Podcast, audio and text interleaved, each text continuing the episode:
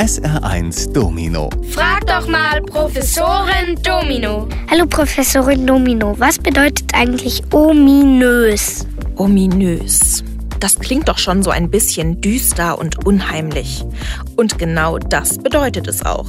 Aber nicht in dem Sinne, dass man sich fürchten müsste, sondern eher, dass es einen erstaunt oder verwirrt. Beispielgefällig? Dieser Satz lief so bei Radio Bremen. Auch in Bremen gibt es ein ominöses Gleis. Ein seltsames Bahngleis. Eines, das man sonst nur von Harry Potter kennt. Eines, das man so nicht findet, das vielleicht einen geheimen Zugang hat und das für großes Erstaunen sorgt. Hier passt das Wort ominös perfekt. Aber auch Menschen können ominös sein.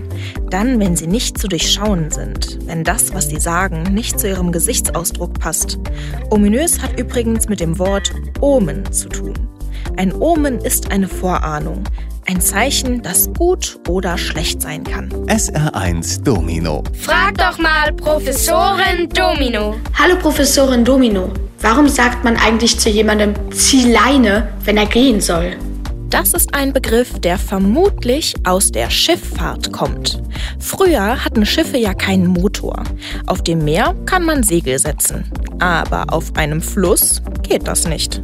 Fährt ein Schiff auf der Saar von Saarbrücken nach Dillingen, ist das kein Problem. Es treibt einfach mit der Strömung. Aber wie kommt es ganz ohne Motor von Dillingen zurück nach Saarbrücken?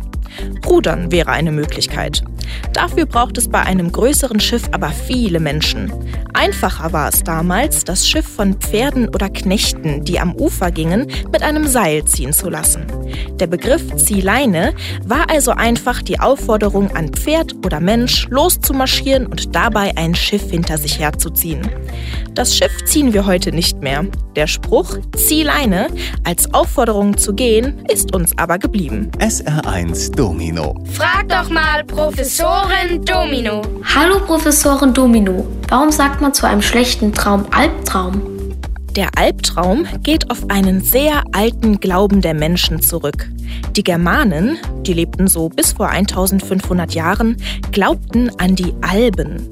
Nein, damit sind keine Bücher mit Fotos drin gemeint und auch keine Musiksammlungen.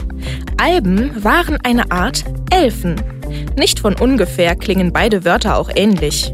Während die Elfen aber gute Wesen waren, kamen die Alben nachts, setzten sich, so glaubten es die Menschen damals, auf die Brust des Schlafenden und flößten ihm böse Träume ein.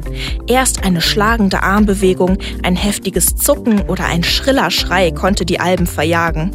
Bei den Alben konnte es sich entweder um weibliche Wesen handeln oder um einen männlichen Dämon. Heute weiß man, dass Albträume nichts mit dämonischen Wesen zu tun haben. Es sind Ängste und Sorgen, die wir nachts verarbeiten. Das ist ganz normal. Aber wenn dich ein Albtraum tagsüber noch sehr beschäftigt, dann solltest du mit jemandem darüber reden. SR1 Professorin Domino.